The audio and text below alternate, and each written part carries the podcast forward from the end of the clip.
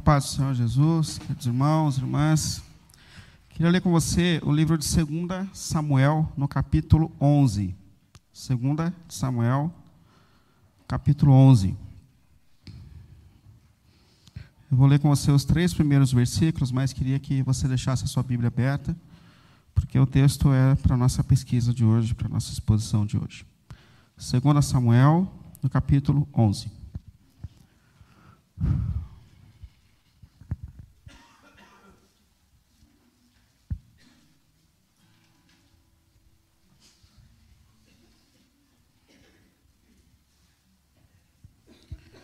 Na primavera, época em que os reis saíam para a guerra, Davi enviou para a batalha Joabe com seus oficiais e todo o exército de Israel.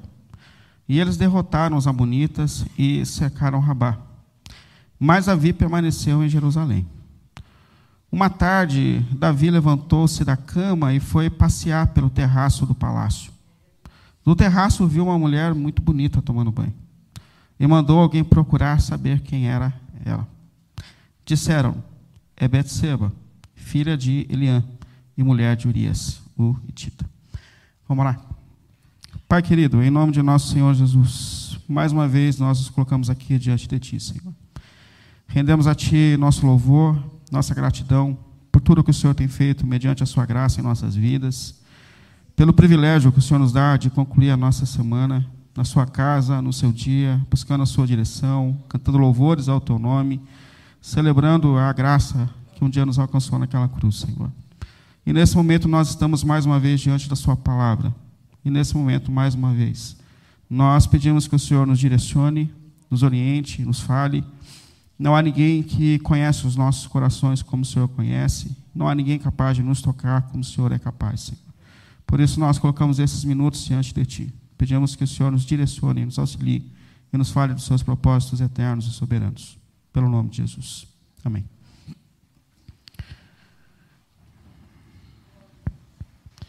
Bom, só para lembrar, hoje à tarde a gente tem o espaço interação, às duas e meia da tarde. Então, é um, a princípio é uma iniciativa do nosso Ministério de Jovens, mas com o propósito a gente ter um momento aqui de bate-papo, brincadeira, então, se você tiver essa agenda, fica aí com a gente, para a gente ter esse momento, tá bom? Bom, nós estamos em uma série chamada de Altos e Baixos da Vida, e se você tem acompanhado a gente, é uma série com base na história do rei Davi. E hoje eu queria concluir essa série. É óbvio que a gente não conseguiu falar sobre tudo na vida de Davi, mas quem sabe em algum outro momento a gente volta a refletir sobre tudo isso e detalha mais partes da vida de Davi. Mas hoje eu queria aqui encerrar e com essa atenção de que a história de Davi nos chama a atenção a respeito dos altos e baixos da existência. O que a gente aprende na história de Davi é que a vida é feita de altos e baixos. E quando se trata de nós, a, a vida é feita de acertos e erros.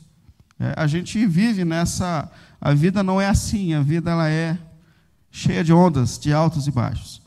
E uma questão muito importante que a gente tem na história de Davi é que Deus está presente em todos os momentos e circunstâncias. E quando a gente mantém o nosso coração conectado com Deus, Deus é poderoso para usar os altos e baixos das nossas vidas, para nos conduzir a caminhos eternos. Bom, contextualizando esse momento aqui da história de Davi, é, o rei Saul morreu. Nós vimos que boa parte da história de Davi passa em torno do reino do rei Saul. Mas o rei Saul morreu no combate com os filisteus. E a nação de Israel, nesse momento, ela está dividida. Então, uma parte da nação de Israel pede para que Davi se torne o rei. E Davi, então, tem uma mudança intensa no seu contexto histórico, porque ele deixa de viver no deserto e passa a reinar sobre parte da nação de Israel. E ele reina por sete anos e meio. E depois a outra parte da nação de Israel também procura Davi e pede para que ele se torne o rei do Reino Unido de Israel. Então, depois de sete anos e meio, e junto com essa parte agora do reino unificado, Davi reinou por 40 anos sobre Israel. E começou esse reino a partir dos seus 30 anos de idade. Interessante que os primeiros anos da, da vida de Davi, como rei também, é um período extremamente intenso, porque ele não herda de Saul um reino organizado, estabelecido. Ele está no campo de batalha, ele tem que enfrentar os seus inimigos, ele tem que enfrentar desafios. Davi, Davi tem que vencer ainda muitos povos opressores que estão ao redor da nação de Israel. Então, os primeiros anos de Davi são momentos tensos da sua vida, tensos dos seus ministérios. Mas esse texto aqui, no capítulo 11 de 2 Samuel, mostra um momento alto da vida de Davi. O reino está estabelecido, Davi já está morando num palácio, a vida de Davi parece estar se organizando. Ah, se você perceber aqui, você vai perceber que a nação de Israel já tem um bom lugar no campo de batalha, tem um exército bem formado. Então a gente podia, pode, pode enxergar esse momento da história de Davi como um momento alto como um momento em que as coisas começam a dar certo, onde a sua história começa a mudar, as circunstâncias começam a mudar, e Davi começa a viver um momento de mais conforto na sua jornada. E é interessante que é justamente nesse momento alto, nesse momento mais tranquilo da vida de Davi, que Davi comete o seu erro mais conhecido e o seu erro mais grave. É justamente quando Davi tem essa sensação de que a vida está tranquila, de que as coisas estão em ordem, que ele tem o seu momento conhecido como o maior momento de fraqueza da sua vida histórica. Por isso eu queria um pouco refletir com você sobre o perigo dos momentos altos da vida, sobre como os momentos altos das nossas vidas podem ser um ambiente onde a gente começa a depender, esquecer da nossa dependência de Deus, das mãos de Deus, do sustento de Deus, como a gente começa a achar que, por, por, nossos recursos, nós somos capazes de conduzir a vida, a história, como esses momentos altos podem ser um momento vulnerável, podem ser momentos vulneráveis do nosso coração, da nossa jornada. Bom, isso começa a ficar evidente, essa vulnerabilidade, essa mudança de atitude de Davi, começa a ficar evidente logo no primeiro versículo, porque eu não sei se você percebeu isso, mas o primeiro versículo desse texto, desse capítulo, fala que na primavera, na primavera, época em que os reis saíam para a guerra, Davi enviou para a batalha Joabe e os seus oficiais e todo o exército de Israel. Uma mudança aqui de atitude de Davi. Por quê? Quando a gente olha a história de Davi, Davi é conhecido como um homem de frente de batalha. Desde aquele momento em que ele venceu a batalha contra Golias, a gente se depara com um homem que sempre está na frente do, do, exército, ele assume a frente do exército de Saul, ele é um homem do campo de batalha que sempre está à frente, mesmo vivendo no deserto. A vida de Davi é uma vida de batalhas. Às vezes ele se alia ao exército opositor, mas ele sempre está ali no campo de batalha, sempre conhecido como um homem de frente nas lutas. Mas aí, de repente, a gente se depara com o um momento em que Davi já não foi mais para a batalha. Ele mandou a equipe, mandou o pessoal, mas não foi para a batalha. Eu vou dizer assim que eu acho que eu não, não é esse o grande problema desse momento da história de Davi. Porque é normal, comum, que nos momentos mais altos é, da existência, da administração de uma empresa, um chefe consiga ter uma equipe capaz de executar o trabalho. Não acho que isso é um problema, isso é maturidade, na verdade. A vida é assim, a gente tem filhos, e um filho, desde o dia que nasce, a gente cuida, cercando de, de, de, né, de proteção, não pode bater a cabeça, a gente limpa, a gente alimenta, a gente faz tudo. Mas quando começa a chegar um período de maturidade, a expectativa é que um filho sirva também. Começa a ajudar nas demandas da vida, da casa. Isso é normal. Aliás, a igreja é assim. Aliás, a igreja, pelo menos, dentro do propósito de Deus. Mas quando a gente observa Jesus com seus discípulos, ele passa boa parte do início do seu ministério é, perto deles, fazendo para que eles possam ver, ensinando. Mas chega um momento que Jesus manda os doze. É hora de vocês começarem, começarem a fazer. E depois dos doze vem setenta. E assim a igreja se manifesta. O apóstolo Paulo, quando escreve a carta aos Efésios, no capítulo 4, ele ensina uma coisa importante, porque ele fala que os dons que Deus distribui na igreja, para algumas pessoas, são, na verdade, um caminho para que outras pessoas sejam capacitadas para o serviço. Então, na mentalidade de Deus, esse é o processo. A gente amadurece outras pessoas para que outras pessoas também se tornem capazes de servir. É óbvio que nem todo mundo quer amadurecer. É óbvio que a gente nem sempre quer ir para esse caminho de, de servir. Ser servido é melhor. Até hoje, quando eu passo com meu filho, que está com oito anos, na porta do prezinho, onde ele passou a primeira parte da infância, ele fala, pai, você tem certeza que não dá para voltar para cá? Tem, tem certeza, sim, porque Filho, aqui só tem até o prezinho, filho. Você está na terceira série, você está indo para a quarta série. Ô pai, mas se agora eles começaram a fazer? Porque ele quer voltar para aquele ambiente onde todo mundo cercava ele de cuidado, de amor, e protegia ele de todos os lados. E nós não somos diferentes. Mas é importante a gente perceber que o propósito de Deus é justamente esse, que a gente amadureça, que a gente cresça, que nós mudemos de, de servidos para servos. Isso aqui é importante. Então, assim, não acho que o problema de Davi é que ele não foi para o campo de batalha. Mas há uma outra questão aqui, porque uma coisa é a gente preparar a equipe, outra coisa é a gente abrir mão da nossa missão, abrir mão do nosso papel. E esse é um grande perigo dos momentos altos da vida. Em algum momento, a gente pode esquecer da nossa dependência de Deus, do nosso relacionamento de Deus. Percebe? Principalmente nos momentos em que nós nos sentimos mais confortáveis. Principalmente nos momentos em que nós achamos que as coisas estão em ordem.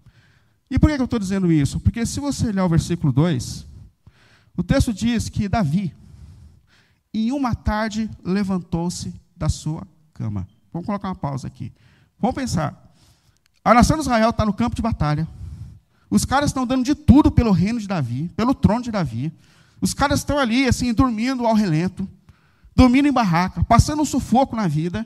E o Davi, que é rei da nação, acorda às três da tarde. Você está entendendo o que está acontecendo aqui? Isso é hora do homem acordar, três horas da tarde. Enquanto está todo mundo no campo de batalha, percebe que aqui não é só um momento em que Davi está desfrutando da maturidade do seu reino. Aqui é um momento onde ele começa a esquecer da sua dependência de Deus.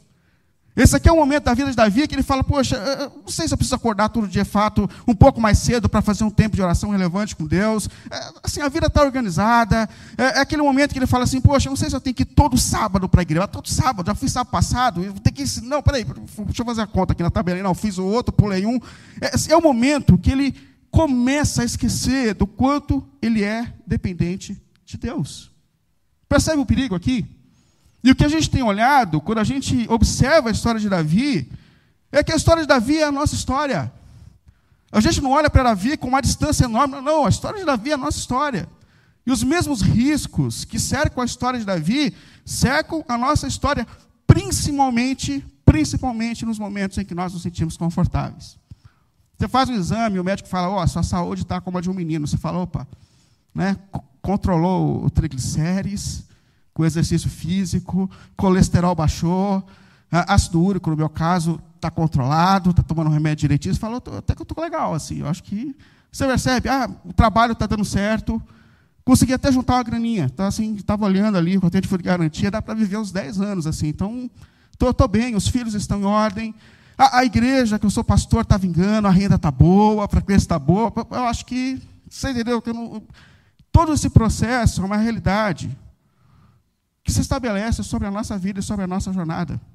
E há uma questão interessante e importante aqui, porque assim, talvez você olhe para Davi e você fale, mas Davi está vivendo um tempo de guerra, de batalhas. Mas quem disse que nós não estamos vivendo? Quando Jesus fala, olha meu irmão, o espírito está pronto, mas a carne é fraca, portanto vivam em jejum e oração para que vocês fiquem em pé. Nós não estamos vivendo um campo de batalha intenso. Quando o apóstolo Paulo, em Efésios capítulo 6, ele fala assim: gente, a luta de vocês não é contra carne e sangue, de fato. Davi lutou contra a gente, contra pessoas. Mas assim, vocês estão no campo de batalha, talvez vocês não tenham visão a respeito disso. Mas vocês estão cercados de forças espirituais que puxam vocês um lado ao contrário do propósito da vontade de Deus a todo tempo. E o único caminho para que a gente fique em pé nesse campo de batalha é o nosso relacionamento com Deus. Fortalecei-vos no Senhor e no seu forte poder. Só Deus é capaz de nos deixar em pé diante das lutas e da realidade espiritual que nos cerca. Só Deus. E é interessante que Paulo ele muda o termo guerra por luta. Porque a guerra, de fato, é externa, ela é lá fora, mas a luta é pessoal. A luta é mano a mano, é corpo a corpo, percebe? Todos vocês, Paulo está dizendo, Todos vocês enfrentam uma luta intensa todos os dias, a cada segundo, contra forças espirituais, contra uma natureza corrompida pelo pecado que arrasta você no sentido contrário do propósito e da vontade de Deus. E as consequências desse vacilo de Davi começam a se manifestar na vida dele. O texto diz, sequência aqui do versículo 2. Do terraço, isso é, depois que ele acordou às três da tarde, deu uma espreguiçada, tomou um cafezinho, Aí ele foi dar uma volta no terraço. E do terraço, ele viu uma mulher muito bonita tomando banho. Olha aí. Ah, e ele olhou assim, lembrando que naquele tempo você não tinha as estruturas como você tem, banheiro fechadinho e tal, e Davi está numa posição elevada, ele está no trono, ele está no terraço. Então Davi dá uma olhadinha assim e vê uma mulher muito bonita tomando banho. E, e mandou alguém procurar saber quem era. Interessou por ela. E alguém falou assim: Olha, essa é a Betseba. Ah, inclusive, ela é a mulher de Urias. Ela é a mulher de Urias, mas Davi jogou fora essa informação. Aí mandou que alguém trouxesse essa mulher. E o texto diz que ele deitou-se com ela. Percebe que aqui tem uma questão muito importante, porque Deus mostra para a gente como o pecado se torna uma realidade nas nossas vidas. Presta atenção nisso. Primeiro, Davi viu essa mulher. Gente, ver é inevitável. Você está andando na rua, você está vendo. Você está dirigindo, você está vendo. Você está fazendo um trabalho, fazendo uma pesquisa, navegando na internet, você vê. Você está olhando as suas redes sociais, você está vendo. É inevitável. Ainda mais num mundo em que a sensualidade é um caminho para atrair o ser humano, você está vendo. Você olha. Mas assim, não é a tua mulher. Não é isso? Fechou, joga fora, passou. É, não é o teu marido. Não, não é. Então, assim, você vê e você sabe que tem que jogar fora, mas, assim, ver é, é inevitável. É inevitável. Nós vemos, a todo tempo nós estamos vendo. Agora, tem um segundo, segundo caminho aqui. Davi viu e mandou procurar saber quem era. Percebe? Ele não só viu, mas ele clicou em cima. Você, assim, sabe assim, deu uma clicadinha em cima, aumentou a imagem. Falou, Nossa, tá bem, será que está malhando? Deixa eu ver se eu acho uma foto na academia. Você está entendendo o esquema? Aí começou a mexer assim, deixa eu ver eu, olha só, está malhando, está bem, peraí, olha só, fazia tempo que a gente não se via tal. Será que se eu mandar uma mensagem ela responde? Percebe o, o processo desse negócio? E, e parece uma brincadeira, mas assim, os maiores pecados começam nas pequenas coisas. Ninguém acorda de manhã dizendo eu vou matar alguém. Isso está sendo trabalhado no coração há muito tempo. Percebe? Ninguém acorda numa manhã dizendo assim, hoje eu vou cometer um adultério. Não, não. Isso está sendo trabalhado há muito tempo. E é por isso que Satanás ele é conhecido como o príncipe das trevas. Por quê? Porque Satanás trabalha nos cantos escuros da alma. Sabe aquele cantinho secreto que ninguém pode saber?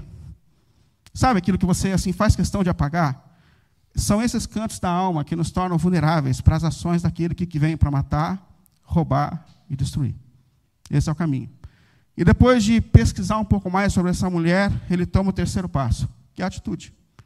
Ah, ele manda chamar essa mulher e ele conversa com essa mulher. E ele então se deita com essa mulher.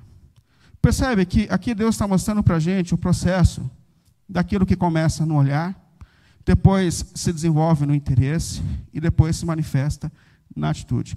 E talvez você diga assim: ah, mas isso está muito longe de mim. Ah, não, meu irmão, você não é melhor do que Davi. Você não é melhor do que Davi. E a ordem bíblica é: você que está em pé, cuide-se para que não caia. Nós não somos melhores do que Davi. E Davi então começa a lidar com as consequências dessa atitude, porque a mulher deu um galho total assim. A mulher ficou grávida. A mulher ficou grávida, o marido dela está no campo de batalha. Então, quando Davi fica sabendo que, que essa mulher está grávida, ele começa a lidar com o maior desafio da vida humana, que é esconder o pecado. Porque a gente, a maior tensão da vida humana não é vencer os seus pecados. A maior tensão das nossas vidas é esconder os nossos pecados. Porque a gente aprendeu isso com Adão e Eva. Quando Adão e Eva pecaram lá no Gênesis, eles não foram para o Deus Criador e disseram assim: Senhor, pisamos na bola, o Senhor avisou, a gente errou, perdoa, perdoa, eu não sei o que eu faço agora. Não. A primeira atitude de Adão e Eva depois do pecado foi procurar folhas para esconder a sua vergonha, a sua nudez. E a partir dali, o maior desafio da vida humana não é arrumar aquilo que precisa ser arrumado, mas é esconder aquilo que está fora de ordem. É apagar o histórico, é esconder as suas desordens, é tomar cuidado para que ninguém descubra as desordens do coração. Então, Davi, a partir desse momento, começa a tomar atitudes para esconder o erro dele, para esconder aquilo que está fora de ordem. Então, o que ele faz? Primeiro, manda trazer Urias, que é o marido de Betseba. Urias está lá no campo de batalha, ele manda uma mensagem para Joabe, que é o líder do exército, e ele fala: manda Urias de volta. Urias chega. Como que está a guerra? Como estão as coisas? E Urias dá ali as informações tal. Meu irmão, você está cansado, você é um homem guerreiro, batalhador. Eu vou dar uma promoção para você.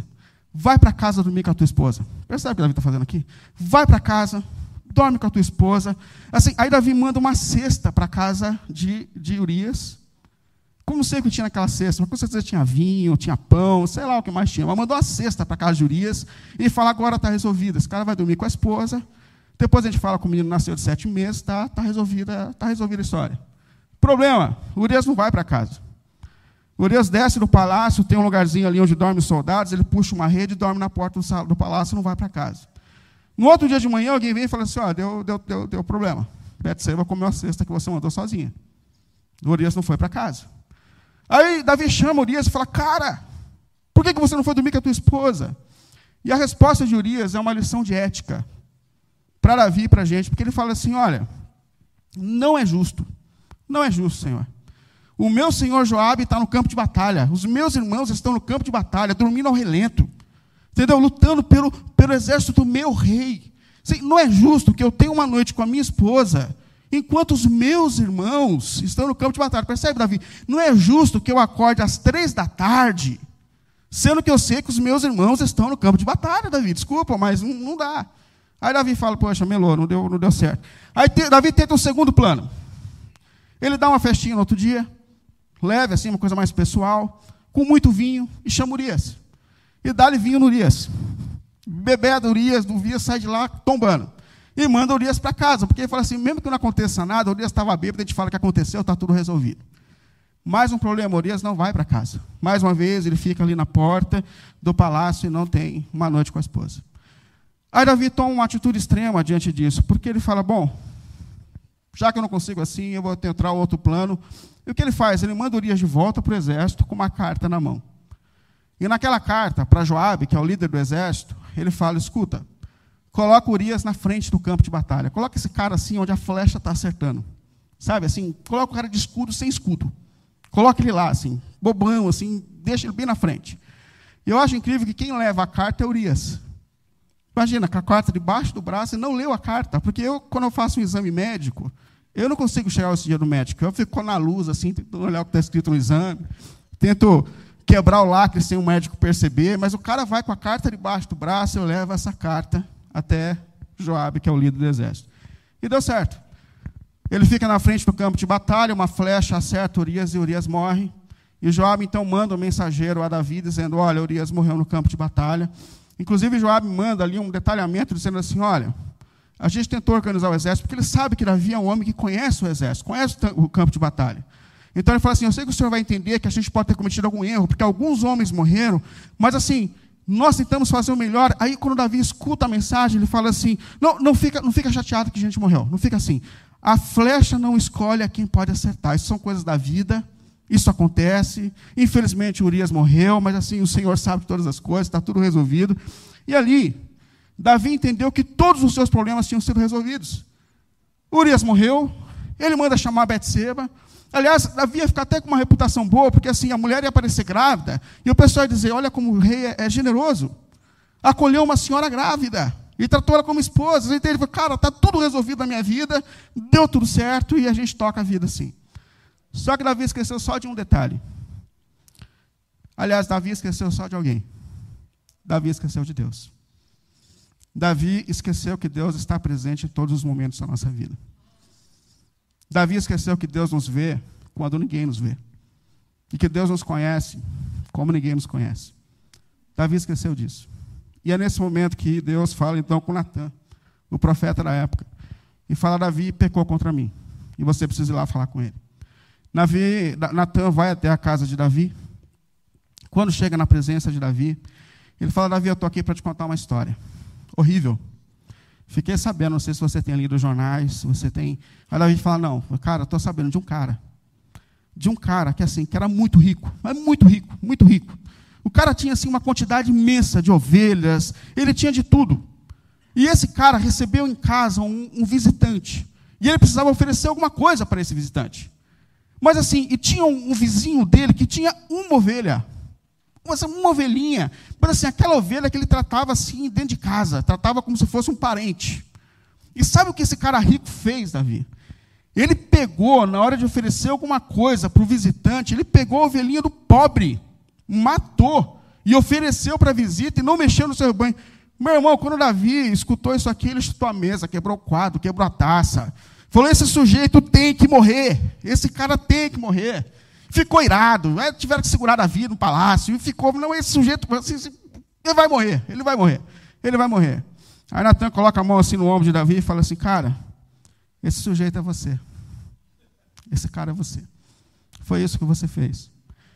E naquele momento, Davi tem um, assim, um, um instante de consciência a respeito dos seus próprios erros, das suas próprias desordens. E Davi se quebranta diante de Deus. E reconhece o quanto ele é dependente da graça de Deus, da misericórdia de Deus. O Salmo 51 é a expressão de Davi diante de Deus, nesse momento em que ele toma consciência de si mesmo e das suas próprias desordens. E ele ora a Deus, dizendo assim: Senhor, tem misericórdia de mim. Tem misericórdia de mim, ó Deus, por teu amor, por tua grande compaixão, Senhor, apaga as minhas transgressões. Assim, lava-me de toda a minha culpa e purifica-me do meu pecado, pois eu mesmo conheço as minhas transgressões e o meu pecado sempre me persegue. As minhas fraquezas sempre estão diante de mim. Pois, assim, contra ti, Senhor, somente contra ti eu pequei. Percebe que eu sei que os meus pecados não são necessariamente um pecado contra Urias. Mas antes de tudo, os meus erros são pecado contra ti, porque eu estou quebrando os propósitos do Senhor, que é um Deus eterno, que me conhece como ninguém me conhece. Então, assim, eu sei que eu pequei, mas eu pequei contra ti. E eu sei que eu sou pecador desde o dia em que eu nasci. Desde o dia que concebeu-me minha mãe, eu sou um pecador. Eu nasci em desordem. A minha natureza tem desordem. Eu sei disso, Senhor. E sei que desejas a verdade no íntimo, no coração, me ensinas a sabedoria. E eu sei que o Senhor quer me transformar lá dentro no íntimo da minha alma. E purifica-me, eu te peço, Senhor, como sopa, e eu ficarei limpo. Lava-me e eu fiquei mais ficarei mais branco que a neve. Faz-me de novo um júbilo de alegria, e os ossos que um dia o Senhor esmagou exultarão novamente. Esconde o teu rosto dos meus pecados e apaga as minhas iniquidades. Cria em mim, Senhor, um coração puro. Transforma o meu coração, ó Deus, e renova dentro de mim um espírito estável. Não me expulse da tua presença, meu Senhor. Não me expulse da tua presença, mas ti, não tire de mim jamais o teu Santo Espírito e devolva-me a alegria da tua salvação e sustenta-me com o espírito pronto a ti obedecer. E Deus ouviu a oração de Davi. Natan volta à presença de Davi e fala: Deus perdoou os seus pecados. Deus perdoou os seus pecados. E eu não sei você, mas quando eu olho para essa história, a partir da cadeira de Davi, eu acho ela linda. Porque você fala assim, poxa vida, Davi pecou. Teve um momento de fraqueza. Quem nunca teve um momento de fraqueza? Ah, e, e, pediu perdão a Deus e Deus perdoou. Graça.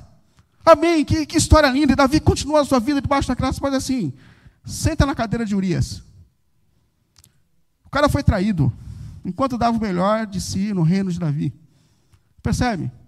O cara foi induzido à morte. Sabe o que eu imagino? Eu imagino Urias e Davi se encontrando na eternidade. Não, é sério. E eu não sei assim, se fosse eu, eu ia dar uma surra em Davi. Foi de boa.